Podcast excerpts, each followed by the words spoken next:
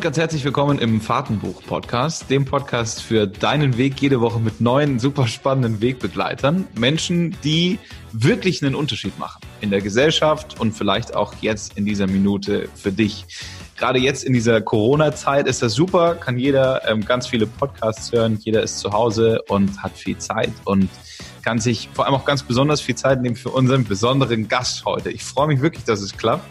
Ähm, er wird von ganz vielen deutschen Zeitschriften als der seltsame Deutsche bezeichnet. Das habe ich gerade rausgefunden. Äh, in Silicon Valley gilt er aber als Wunderkind. Er macht mit 15 sein erstes Praktikum und äh, schnuppert da die ersten Silicon äh, kann man sagen. Mit 18 gründet er sein erstes Startup, eine App, die die Gesichtszüge und Emotionen von Menschen erkennen kann.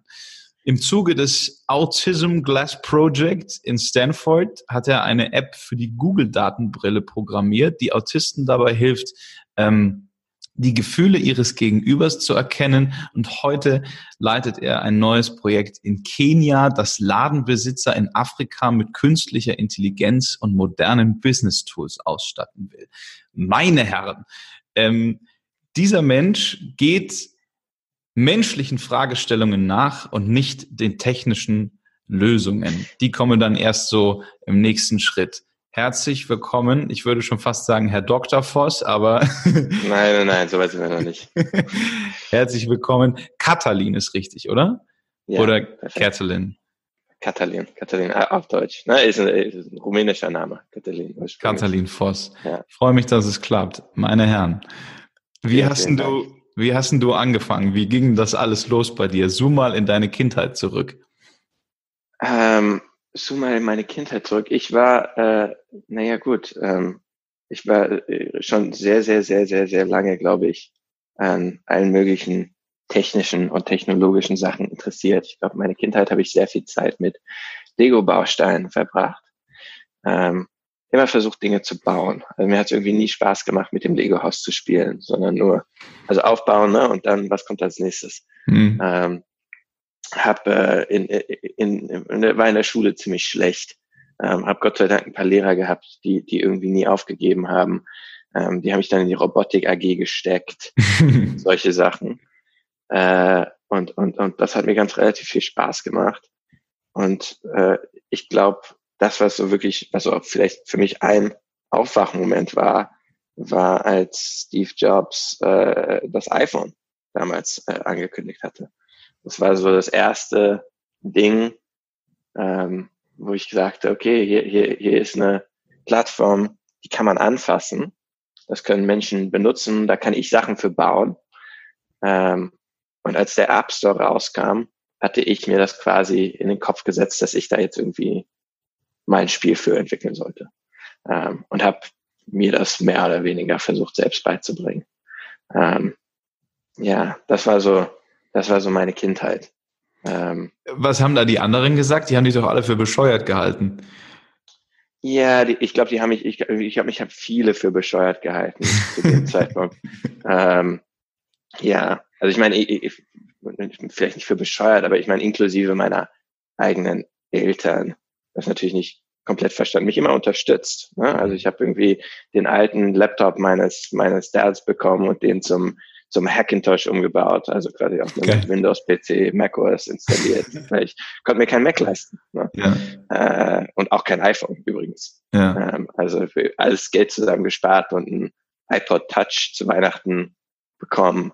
Äh, und dann, äh, ja, ich meine, das, das Nette zu dem Zeitpunkt war ja, ähm, ich bin ja jetzt quasi ein Veteran der, äh, der iPhone-Plattform, ja. der, der mobilen Entwicklung.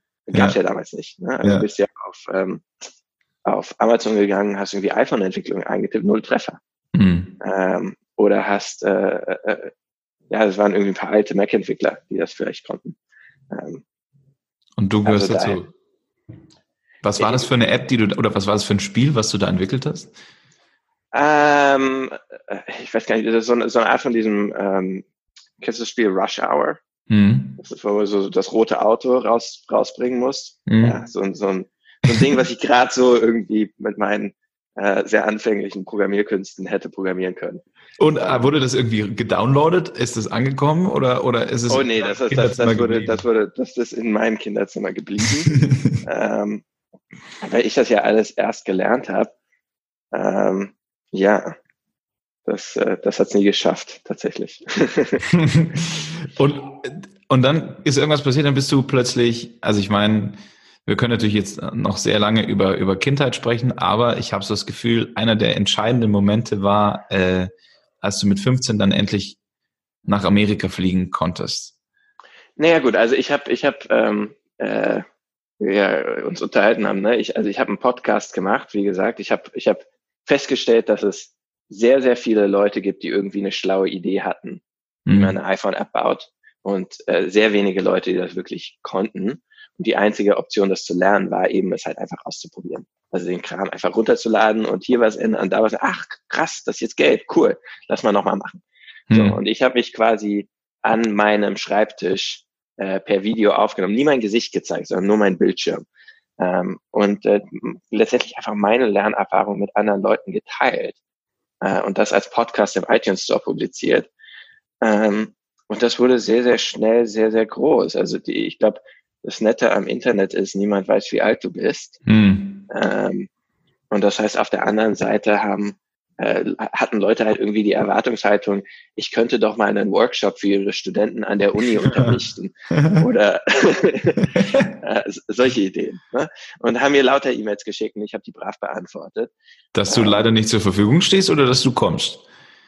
Äh, je nachdem. Also ich glaube, zur Uni bin ich tatsächlich nie gefahren, habe ich mich nicht getraut. Aber, okay. ähm, aber ich habe angefangen mit, äh, mit einem Amerik für einen Amerikaner zu arbeiten. Der hat mir mein erstes iPhone gekauft ähm, und, und, ich, und einen Mac und ich habe Apps gebaut.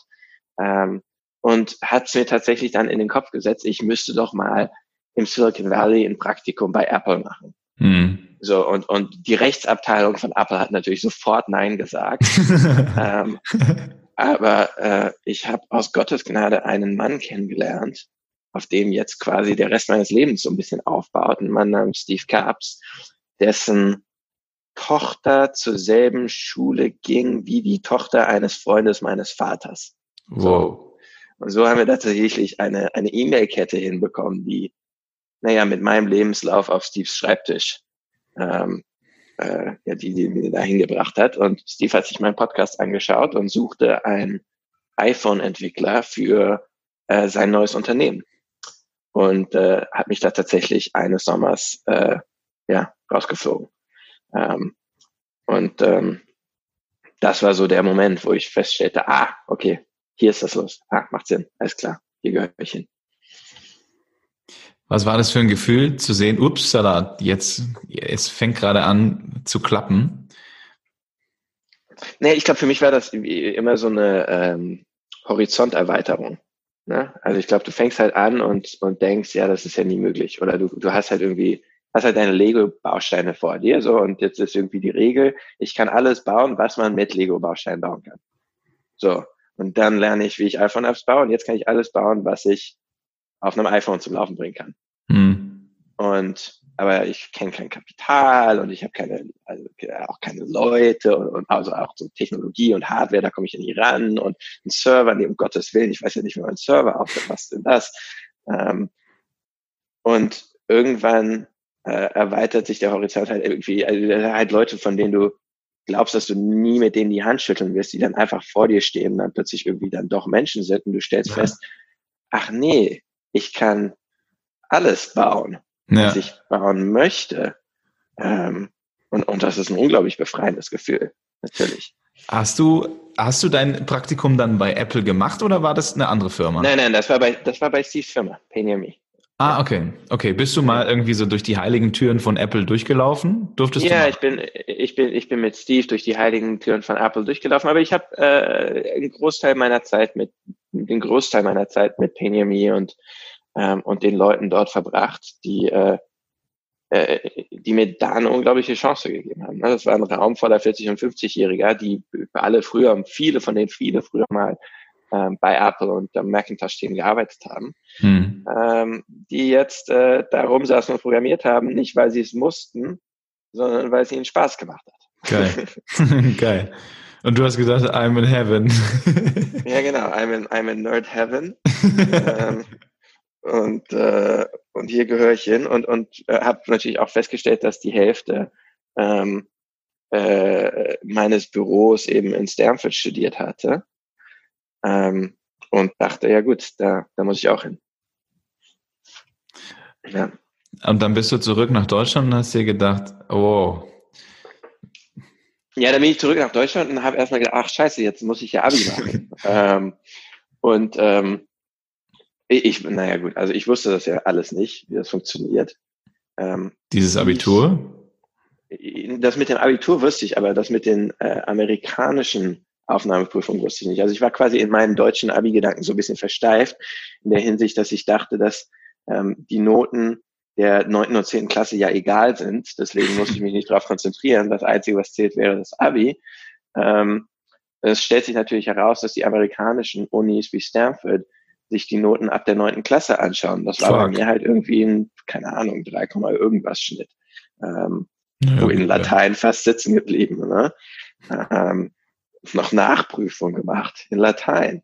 ähm, also, naja, war, war eine Katastrophe und ähm, äh, ich habe mir aber äh, in den Kopf gesetzt, ich muss jetzt in Stanford studieren und habe dann zwei Jahre lang so hart gearbeitet wie, glaube ich, seitdem nicht mehr und, und davor auch nie wieder. Also äh, wirklich, äh, es war äh, es war eine unglaubliche Zeit. Ähm, ich habe weiter für Penjami von Deutschland aus gearbeitet. Ähm, ich habe versucht, auf einen Einser-Schnitt und dann letztendlich ein 1,1er Abi ähm, hinzuarbeiten. Ich bin die ersten paar Wochen zu Hause geblieben, habe meinen Lehrern gesagt, und die haben das Gott sei Dank akzeptiert, ich komme nicht, ich muss nachholen, ähm, bevor ich mit deinem Matheunterricht weitermachen kann. Ähm, der, der ist ja wirklich gut, aber ne? Ja. Ähm, und äh, äh, ähm, ja, und, und, und habe gebüffelt wie blöd. Und Gott sei Dank hat sich äh, Steves Frau, Marie, ähm, mir angenommen, äh, mir mit den US-Aufnahmeprüfungen zu helfen. Das heißt, die machen ja Vorbereitungskurse und was weiß ich nicht alles für diese SATs. Ähm, und, äh, und Marie hat mir, ähm, hat mir damit unter die Arme gegriffen und meine Bewerbungsschreiben irgendwann gelesen und ähm, Painter Me hat mir einen SAT-Online-Kurs, den ich irgendwie um, keine Ahnung, drei Uhr nachts deutscher Zeit Sonntagmorgens oder so gemacht habe, weil der eben auf amerikanischer Zeitzone war. Ähm, und habe halt äh, zwei Jahre lang so geackert wie blöd. Ähm, und dann hat das tatsächlich geklappt. Krass. Sehr Dank. Und dann Stanford. Und dann Stanford, ja. Verrückt. Als der Typ, der in der Schule voll abgesemmelt hat erstmal. Ja, genau. Aber, aber wie gesagt, also mit, mit Lehrern, äh, mit Lehrern, die nie aufgegeben haben. Ja. Ich noch einiges zu verlangen gehabt. Ja. Ähm, warum war das so wichtig, in Stanford zu studieren? Einfach weil das alle gemacht haben dort, oder? Naja, ich glaube, es war, es ist, es ist der direkteste Kanal. Ähm, also ich glaube, ähm, ja, es ist schon so ein bisschen der Ursprung von allem. Ich meine, das ist ja nicht die Uni. Ähm, es geht ja quasi eigentlich nicht wirklich ums Studieren, sondern es geht darum, wer da sonst noch da ist. Mhm. ähm, ja, und es war, es war, glaube ich, sehr, sehr wichtig, ähm, mit den Leuten, die da sonst noch da sind, ähm, zusammen zu sein. Du hast mit 18 Jahren dein erstes Startup gegründet. Ja. Wie, kamst du da drauf? Was ähm, hat dich da bewegt? Ähm, ehrlich zu sein, war das, glaube ich, damals nicht wirklich die richtige Motivation. Also meine, meine, meine 18-Jährige, das war schon ziemlich blauäugig. Das war eher so ein, ach, ich bin im Valley, ins, ich studiere in Stanford. In Stanford ist man, wie gesagt, ja nicht, um hier zu studieren, sondern um Startup zu gründen. Ja. Das ist ja die Idee dahinter. Also lass ja. mich ein Startup gründen.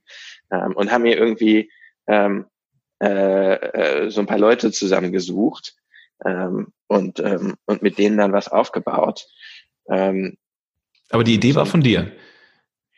Die Idee äh, nicht wirklich. Also die, die, die, die ursprüngliche Idee, die, die, das Autism Glass Project kam von mir. Aber die ursprüngliche Idee von Senshin ähm, war ja ein Education-Produkt. Also wir haben versucht, ähm, Software zu bauen, die äh, Aufmerksamkeit in Gesichtern erkennt, um, äh, um zu sehen, ähm, äh, wann bei Lehrinhalten, die sich Studenten anschauen, quasi die Aufmerksamkeit einen, naja, sag ich mal, verlässt.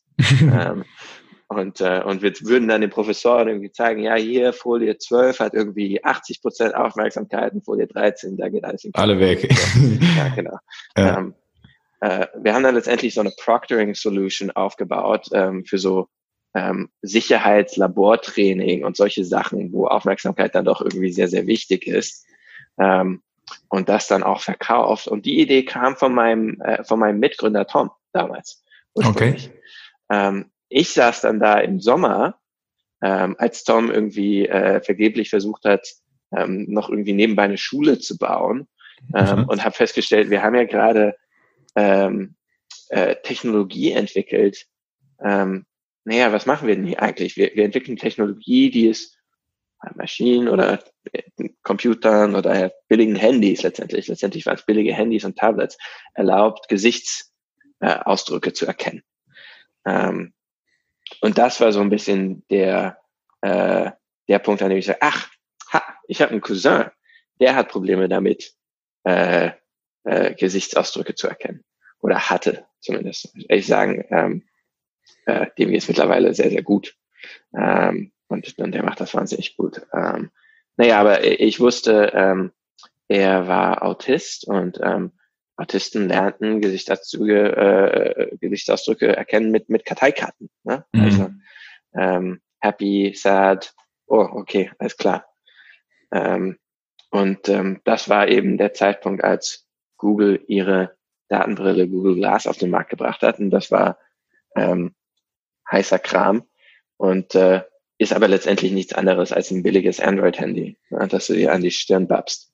Ähm, mit einer relativ schlechten Batterie.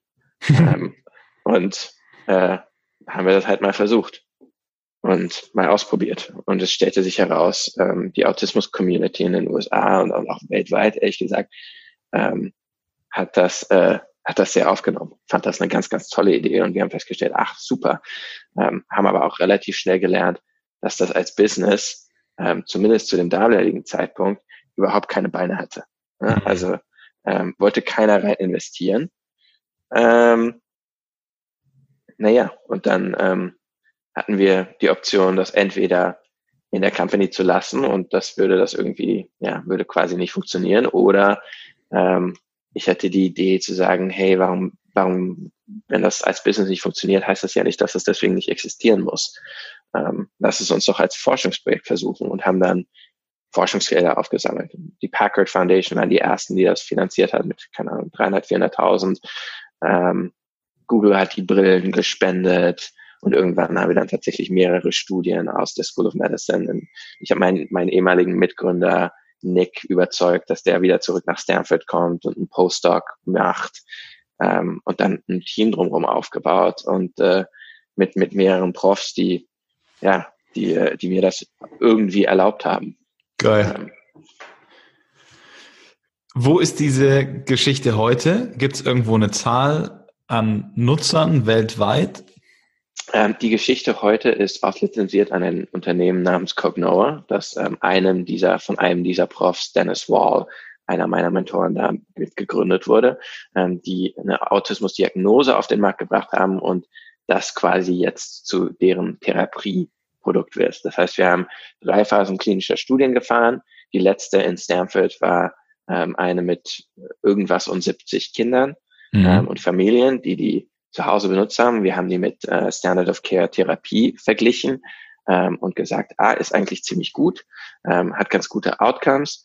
Ähm, und dann haben wir dafür äh, mit Cognoa eine sogenannte FDA Breakthrough Designation bekommen. Das ist so ein Fast Track um das als Medizinprodukt auf den Markt zu bringen. Ach, ist aber als Medizinprodukt noch nicht auf dem Markt, sondern das wird tatsächlich hoffentlich eines Tages ein Class 2 Medical Device werden, ähm, von der FDA und dann irgendwann auch den europäischen Authorities reguliert. Ähm, ist aber ein Medizinprodukt. Also wir, wir yeah. fahren nicht die Schiene zu sagen, ah, das ist ein Wellness-Tool und pipapo, sondern nein, nein, nein. Das mhm. wird vom Arzt verschrieben, hoffentlich von der Versicherung getragen, ähm, kann als Lernhilfe vor zumindest zum Beispiel auf der Warteliste für Therapie, die ja sehr, sehr lang ist in den USA, eingesetzt werden ähm, und hilft dann hoffentlich Kindern. Cognoa baut mittlerweile auch ähm, kleinere Lösungen, so Handy-Apps und solche Sachen. Ich meine, ähm, und wir sprechen noch gleich über deine, deine App. Ich glaube, das ist ja was Unterschiedliches. Also das ganze Thema mit Autisten ist ja nicht zu vergleichen, also vielleicht nur in Teilen zu vergleichen mit, ähm, mit der App, die du entwickelt hast. Die, also es gibt auch eine App, die Gesichtserkennung ähm, betreibt und es gibt diese Brille. Oder ist das beides miteinander verknüpft? Ähm, das ist beides miteinander verknüpft in der Hinsicht, als dass die Hauptanwendung von der Emotionserkennung, ah, okay. äh, die für Autisten ist letztendlich. Also okay. wir hatten viele, viele ähm, bunte Ideen bei Senshin, ähm, wie wir Inhalte interaktiv mit Gesichtszügen und was weiß ich nicht alles machen könnten. Aber von Investoren und Business-Seite her wurden wir immer in so einer Marketing-Ecke gedrängt. Mhm. Also stell dir mal vor, du bist irgendwie der, keine Ahnung, 19-Jährige und der baut die App, die äh, Gesichtsausdrücke äh, äh, erkennt. Ähm, was wollen denn die Leute dann von denen? Naja, gut, ähm, also Kohle. Zum einen, ja genau, also zum einen ruft dich die NSA an ähm, und, äh, und, und stellt ganz dumme Fragen. Ähm, und ähm, zum anderen Werbeagenturen und, und, mhm. und ne, Leute, die sagen, ach cool, ich möchte gerne monitoren, was die Leute von meiner Werbung halten. Und es gibt mhm. Unternehmen, die machen das und die, die haben tatsächlich, die haben witzigerweise aus dem MIT ausgesponnen, ähm, die, die heißen Affektiva ähm, und die machten ähm, ursprünglich Emotionserkennung auch für Autismus. Hat damals nie geklappt. Das war also wirklich noch in den 90er Jahren, als sie den irgendwie einen Rucksack mit Brille und Pipapo oh Rücken geschnallt haben. So hat das angefangen. Mhm. Ähm, und die sind jetzt ein Werbeunternehmen. Okay, okay. Und, äh, und, und die Reise wollten wir nicht, äh, das wollten wir nicht machen. Warum?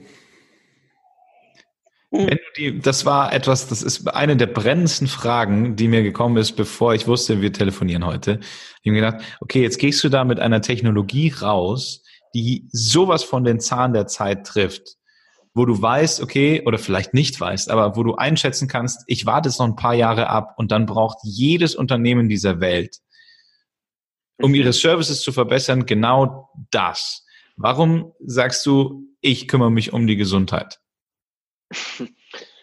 Naja gut, also ich glaube, ähm, das ist, äh, es ist eine Interessensfrage, aber ich glaube, es ist auch eine naja, es ist, äh, es ist in einem gewissen Maße irgendwie eine Privilegienfrage. Ne? Also ich glaube, ich, ich bin in der privilegierten Lage, mir das aussuchen zu können, woran ich arbeite. Ähm, und äh, habe mittlerweile natürlich also eine unglaubliche Plattform. Ne? Wir kommen sehr, sehr einfach an Geld ran, an wahnsinnig gute Leute, ich weiß, ich kann ein Produkt aufbauen, ich kann Leute einstellen, ich kann den ersten Prototypen selber bauen. Ähm, äh, das bedeutet letztendlich, ich könnte alles Mögliche damit machen. Ähm, und ich glaube, dass es dann doch irgendwie unsere Rolle ist, diese Welt ein bisschen besser zu machen. Ähm, und äh, naja, gut, ich meine, was soll man da anders sagen? Ich glaube, das ist, äh, das ist mir relativ wichtig, ähm, Technologie zu entwickeln, die äh, diesen Anwendungen was Gutes entgegensetzt. Ich habe natürlich kannst du Emotionserkennungstechnologie auf alle möglichen Arten missbrauchen. Ähm, und ich glaube, ich bin auch nicht derjenige, der jetzt ähm, sagt, man muss sie deswegen verbieten, sondern ich bin, ich möchte einfach derjenige sein, der ihr Gutes entgegensetzt, ne? der, äh, der die Dinge baut, die halt irgendwie Leuten dann doch was helfen. Super geil. Ähm ich meine, du hast ja dann irgendwann im Laufe der Zeit auch gelernt, Business zu betreiben. Nicht aber unbedingt, weil du der mördergeile Businessman sein willst, sondern weil du ja an Investoren rankommen musstest. Mhm. Nimm uns doch da mal so mit. Was, was waren da deine, deine Lernschritte? Wurdest du mal so richtig verarscht? Ähm, wurde ich mal so richtig verarscht? Ja, ja, definitiv. Ich wurde ein paar Mal verarscht. Ähm, aber ich meine, ja, ich halte auch jetzt nichts davon, irgendwie ähm, schlechten Kram über die Leute zu erzählen. Letztendlich ist es, ähm, naja gut, also ich glaube, man kann das in einem gewissen Maße lernen. Man kann irgendwie gewisses Handwerk lernen, gewisse Terms und Fachwerk lernen und dann ist es aber sehr viel letztendlich einfach Erfahrung. Und ich glaube, dass es für mich war die, ähm, war die Lernmission da, äh, war meine Lernerfahrung da sehr getrieben durch meine Mentoren. Ne? Also ich hatte Steve Caps, ähm, der, der mich damit auf die Beine gestellt hat. Ähm, ich hatte Danny Shader, der CEO von PainMe damals, ähm, der quasi, der vielen, vielen Leuten im Valley sehr, sehr viel Geld gemacht hat in den letzten Jahren und sehr, sehr viele gute Leute kennt und einen wahnsinnig guten moralischen Kompass in seinem, in seinem Herzen hat, den ich einfach jederzeit anrufen kann und der mir äh, im Klartext sagt, was irgendwie hier machbar ist und was nicht machbar ist und der sich einfach gut auskennt. Ähm, ich hatte Terry Winograd an der Uni, der, der, äh, der Advisor, der Google-Gründer war und jetzt mein Advisor ist und ähm, mit dem ich jederzeit sprechen konnte. Ähm, und, äh, und Shay Donna, eine Frau, die äh, bei True Ventures, ähm, Paynemis ersten Investor, ähm, ich damals kennengelernt hatte, 2011, 2012, die mir dann geholfen hat, herauszufinden, wie ich meine Uni überhaupt finanzieren kann. Das sind ja 60.000 Dollar Studiengeld. Das ist ja mal erstmal eine Businessfrage. das war so die erste Businessfrage. Ähm, ich habe dann tatsächlich das irgendwie hingekriegt mit, äh, na gut, letztendlich hat die Bildzeitung mein Studium finanziert, ne? Mhm. Ähm, und äh, aber verhandelt hat den Deal Shay für mich, äh, wenn wir ehrlich sind. Also ich habe Shay zu dem Meeting mit Kai Diekmann mit hingenommen. Kai meinte, bring doch mal einen Freund mit. Und ich habe Shay mitgenommen. Und du so, ups. ja, genau. Ne?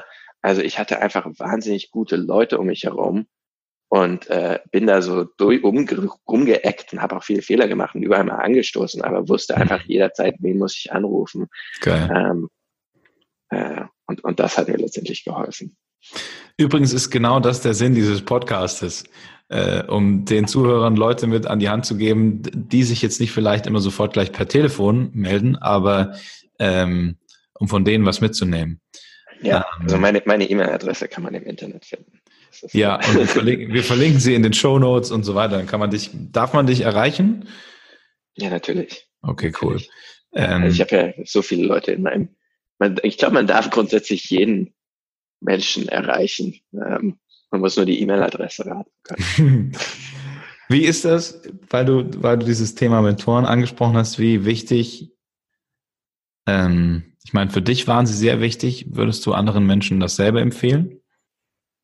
ich glaube, man empfiehlt anderen Menschen immer das, was für einen selbst funktioniert hat, natürlich, ne? Aber, ähm, aber ja, natürlich. Also ich würde sagen, Mentoren sind alles. Und es gibt eine gewisse Klasse von Menschen, die, ähm, die äh, äh in einen investieren und äh, Liebe reinstecken und, und Kapital reinstecken und, und, und Wissen reinstecken und im Gegenzug nichts von einem erwarten. Nichts vielleicht außer, dass man es eines Tages weitergibt. Ähm, ich glaube, wenn man diese Leute findet, dann sollte man an ihnen festhalten. Ähm, völlig egal, ob es irgendwo shinier Objects oder andere Sachen, einfach an denen festhalten. Ähm, und, und, und das bewährt sich auf lange Zeit. Hattest du irgendwann die Situation, wo du dann zu einem deiner Mentoren hingegangen bist und gesagt hast, guck, es hat sich rentiert. Schau, ich krieg's auch hin. naja gut, also um ehrlich zu sein, habe ich, ja, habe ich nicht das Gefühl, dass ich da bisher angekommen bin. Ähm, also für mich geht die Reise immer weiter und ich habe das nächste Ziel vor den Augen. Und ähm, äh, aber ich glaube, naja gut, ich glaube, das, was mir, ähm, was es mir ein bisschen zurückgibt, ist natürlich, dass ich jetzt mittlerweile meine Studenten habe und meine mhm. Praktikanten und meine 15, 16, 17, 18, 19-Jährigen, die bei mir arbeiten. Und ähm, das macht mir jede Menge Spaß. Ja. Mm. Ich finde das mega spannend, vor allem, weil du für dein Alter ziemlich ziemlich weit bist. Also ich meine, das sagt jetzt jemand, der, der sogar jünger ist als du. Ja, wir sind gleich halt, ne? ein paar Monate jünger ist als du, aber ähm, Wann kam das alles so auf dich drauf? Also, dass du gemerkt hast, okay, hier schreiben mir Leute. Du meinst diese geriatrischen Erscheinungen? genau, ja. Aber dieses ganze Thema Wunderkind und dieses ganze, boah, ey, der Typ ist hochintelligent und also, hat das mit dir irgendwann mal was gemacht? Oder, oder, oder bist du immer schon so easy gewesen, wie du jetzt mir gegenüber auf der Couch sitzt? Ähm, naja gut, ich meine, was ein Privileg, dir gegenüber auf der Couch zu sitzen, vor allem in, in, in diesen, nein, ernsthaft, ich meine, in diesen Zeiten, ne? Ähm, das ist ja irgendwie, äh, mein Gott, so viele Leute, die sich irgendwie Gedanken über morgen machen. Ja. Ähm, und also, jein, ich weiß nicht, ob ich irgendwann, ähm, äh, war ich irgendwann ein arrogantes Arschloch. Ich weiß es nicht. Also ich glaube, bestimmt gab es irgendwie Zeiten, wo mir das irgendwie ein bisschen zu sehr, wie gesagt, also der, ich glaube, der Höhepunkt des ganzen Unsinns war so mit 17. Ähm, und äh, seitdem war ich irgendwie, da war ich irgendwie für alle irgendwie interessant und jetzt mittlerweile bin ich eigentlich eher langweilig. Ne? Jetzt sind ich irgendwie 25, ist irgendwie nicht mehr spannend. Ähm, und äh, ne? also das ist irgendwie nicht mehr so cool. Ähm, ist es für dich trotzdem cool geblieben? Für mich wahnsinnig cool, natürlich. Also es ist, ich bin, ich bin äh, so glücklich wie nie. Ich habe ich hab eine, eine, eine wahnsinnig tolle Plattform. Ähm, ich kann an den Sachen arbeiten, die mir, ähm, die, die, die mir was ausmachen. Ähm, ich habe äh, mit, äh, mit 15 meine äh, äh, Jugendliebe kennengelernt, äh, mit der ich jetzt verlobt bin. Geil. Wir wohnen hier in San Francisco zu Hause. Also es ist, äh, Geiler ich geht's kann mich gar nicht nicht. beklagen. Ja. Ich kann mich wirklich nicht beklagen. Vor allem lustig ist, ich, ich dachte gerade, als du gesagt hast, ich habe eine wahnsinnig tolle Pause, Pause, Pause und ich dachte, geil, jetzt kommt irgendwie noch Top-Frau oder so. ich habe eine wahnsinnig tolle Frau. Ja, cool, cool.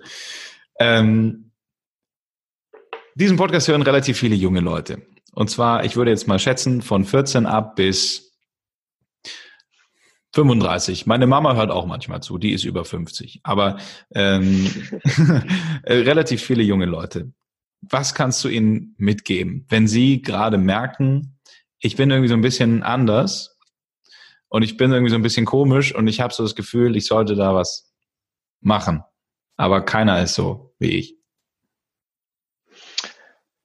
Ähm, also ich meine, äh, das ist eigentlich das Beste, was man haben kann. Ver verfolge deine Interessen. Wenn nicht jetzt, dann wann? In einem gewissen Maße. Vor allem, ich glaube, ähm, wenn man jung ist, vor allem wenn man gerade irgendwie in so gewissen Umfelden ist, wie irgendwie Schule, äh, Uni, irgendwie so ein Kram, äh, Ausbildung, was weiß ich, wo man gerade steckt.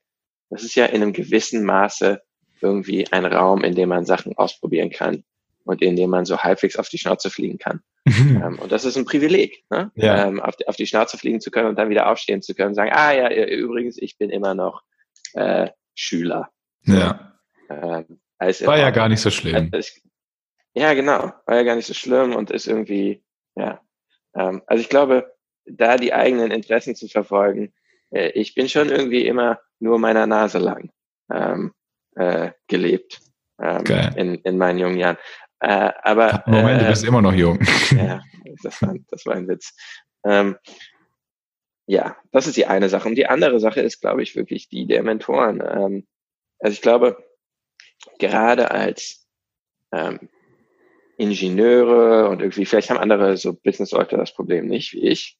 Ähm, aber ich glaube, doch viele Menschen haben irgendwie den, das Gefühl, sie müssen mit dem Kopf durch die Wand. Ähm, und ich muss das irgendwie alleine stemmen und ich muss das alleine hinkriegen und so weiter und so fort. Ähm, aber die Realität ist natürlich irgendwie eine andere. Also es gibt sehr, sehr viele Menschen, dessen E-Mail-Adresse man, wie gesagt, einfach raten kann. Und wenn man denen eine halbwegs intelligente Frage stellt, äh, antworten die. Und äh, ich war total überrascht, aber ja, die, die antworten einfach. ja. ähm, also das, was soll ich sonst machen? Wir bekommen halt die E-Mail und äh, ähm, antworten sie oder antworten sie nicht, aber viele haben also eine Antwort. Ja. Und, und, und das ist, ähm, ich glaube, wenn man, wenn man das irgendwann mal herausgefunden hat, dass irgendwie die ganze Welt nur mit Wasser kocht, ja. ähm, dann erweitert sich der Horizont und, und, ähm, und, äh, und das ist ein ganz tolles Gefühl. Ähm, kann ich übrigens bestätigen, was meine, meine Podcast-Interview-Partner angeht. Also ich komme ja ursprünglich aus dem Radiobereich und mhm da wurde das alles immer so easy von den Redaktionen vorbereitet. Und das war, also im Radio wird natürlich mega gehypt, wenn da irgendwie so ein Star kommt, dass dann immer so, so die ganze Redaktion tut so, wie wenn es das Normalste wäre, wie wenn da ja jeder ein- und ausläuft, aber in Wirklichkeit sind alle voll nervös und oh mein Gott, heute kommt, heute kommt Katy Perry, you know. Also, ähm, ja, und, und in dieser Attitude habe ich meinen Podcast auch gestartet und mir gedacht, na ja, also wer zur Hölle, außer vielleicht Kumpels von mir oder Leute, die, die ich irgendwie mal kennengelernt habe, sollten da Gast sein in diesem Podcast. Da antwortet mir noch keiner. Ähm, hey, und also bisher hat jeder, ich glaube mit Ausnahme von zwei, drei Leuten zugesagt und hat gesagt, hey klar, logisch, äh, finde ich cool und äh, das geht. Und ich dachte mir, hä, wie, wie, hä? Jetzt sagen die auch noch zu, oder wie, wie soll das denn? Ja, natürlich. Und vor allem, ich glaube, wenn du, wenn du Leute, du natürlich sofort, wenn du Leute ein Interview gibst, das ist ja ein gewisses, das ist ja, äh, das ist ja auch Anerkennung. Das ist natürlich auch, oh, ich finde, du hast was Interessantes zu sagen, ich möchte dir zuhören. Und ich denke, andere Leute möchten dir auch zuhören. Was willst du da sagen? Natürlich fühlt sich das gut an. Für mich und für auch alle anderen Menschen der Welt.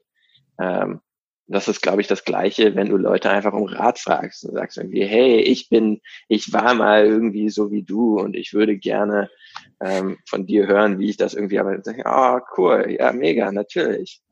Ja, ja. Maybe that's life. Wie sagt man, that's ja. what life about is about, ja. Ähm, was sind deine nächsten Visionen, wenn du mal in deine Zukunft guckst? Ähm, was sind meine nächsten Visionen, wenn ich in meine Zukunft gucke? Ähm, also ich glaube, äh, na gut, ich habe keine, ich habe keine krasse Karrierevision in der Hinsicht, dass ich irgendwie für mich sagen würde, ich möchte in so und so vielen Jahren hier Prof sein oder irgend so ein Unsinn. Ähm, ich bin äh, wie immer schon seit ein paar Jahren gerade dabei, meinen Doktor aktiv abzubrechen. Ähm, Ach, du machst hab, wirklich einen Doktortitel? Nein, nein, nein, um Gottes Willen, nein. Ich glaube, da, da kommt ganz sicher kein Doktor hinten bei raus. okay. Ähm, und also ich glaube, ähm, mit dem akademischen Werdegang wird es damit sowieso nicht.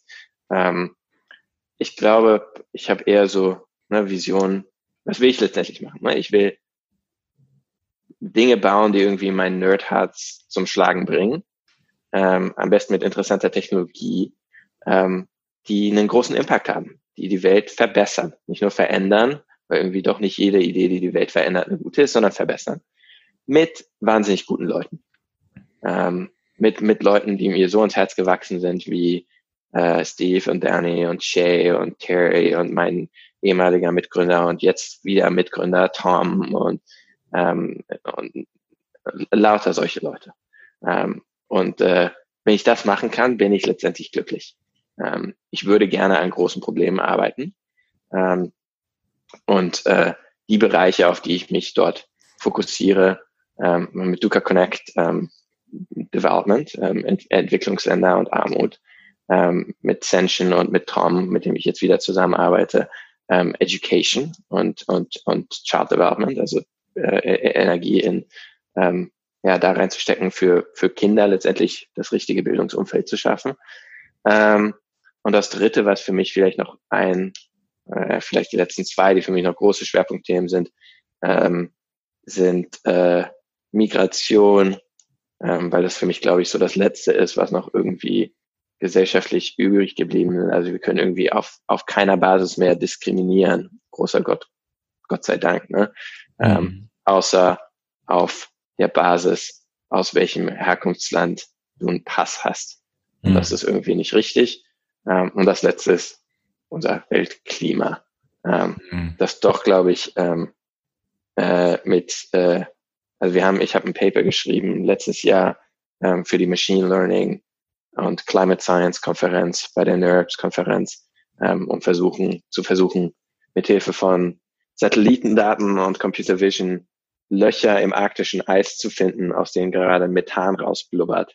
Okay. Ähm, ich habe wahnsinnige Angst, dass wir eine riesige Methanbombe unter dem arktischen Eis haben und wenn wir über, keine Ahnung, 1,8, 1,9 Grad Celsius Erderwärmung haben, plötzlich diese Biomasse, die darunter eingesperrt ist, dekompostiert.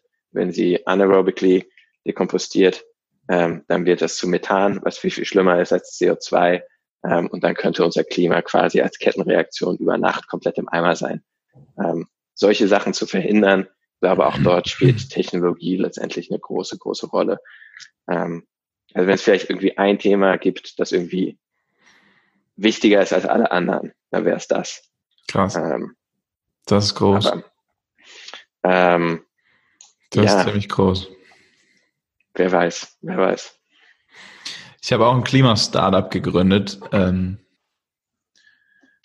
cool. Eigentlich, eigentlich voll simpel, wo ich mir gedacht habe, hey, ich habe äh, keinen Bock mehr, wenn ich jede halbe Stunde Nachrichten über Fridays for Future im Radio höre.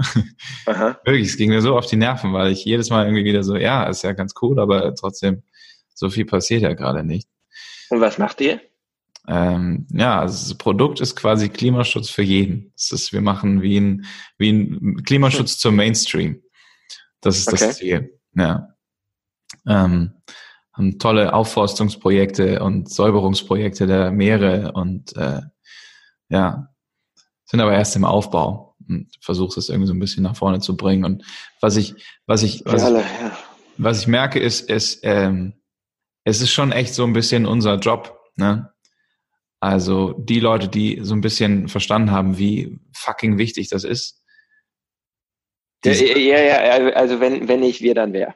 Das ja. ist ja immer die, und, und, und, und vor allem, also ich meine, ähm, ohne das mit Arroganz zu sagen, in einem gewissen Maße, Darfst du ruhig. wenn ich, wenn nicht du und ich, dann wer. Also, ne, also ja. so, so, so, äh, du bist in einer sehr privilegierten Position, ich bin in einer sehr privilegierten Position. Ähm, das bringt eine gewisse Verantwortung mit sich mit. Ähm, und und äh, mich kotzt das ehrlich gesagt leider an, dass äh, noch, keine Ahnung, ich glaube 30 bis 40 Prozent unserer Jahresabgänger, ich weiß die Statistik von letztem Jahr nicht mehr, aber ähm, viele Jahre war das zumindest so, äh, bei Snapchat landen. Ähm, Wie aus dem Informatik-Department in Stanford. Ne? Also die, die okay. fangen dort an. Das ist ja der Lifestyle. Venice Beach, lebst dann da unten in LA, ist ein nettes Leben. Und, und äh, meinetwegen ist, ist, ja, ist ja in Ordnung, aber ich glaube, wenn du das Privileg hast, keine Ahnung, an der amerikanischen Elite-Uni zu studieren und, und ähm, und, und an einen so großen, wir sitzen ja hier auf den, auf den, auf den Geldbergen des Silicon Valleys, auch in der Corona-Krise, hm. äh, dann, dann, dann bringt das eine gewisse Verantwortung mit sich mit. Ja. Puh. Hm. Nein, ich will das jetzt nicht zu, zu schwerlastig hier machen. Nein, ich finde das, find das mega.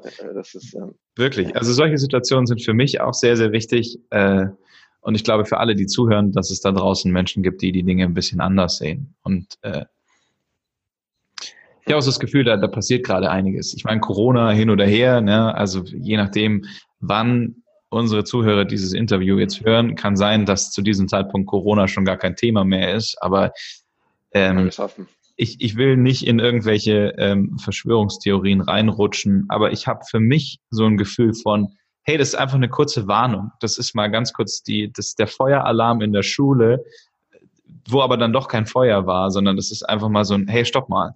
Ähm, checkt ihr überhaupt, was hier gerade passiert? Ähm, mal ganz unabhängig davon. Klingelt dein Telefon? Ja. Nein, nein, nein, nein, nein. Ah, okay.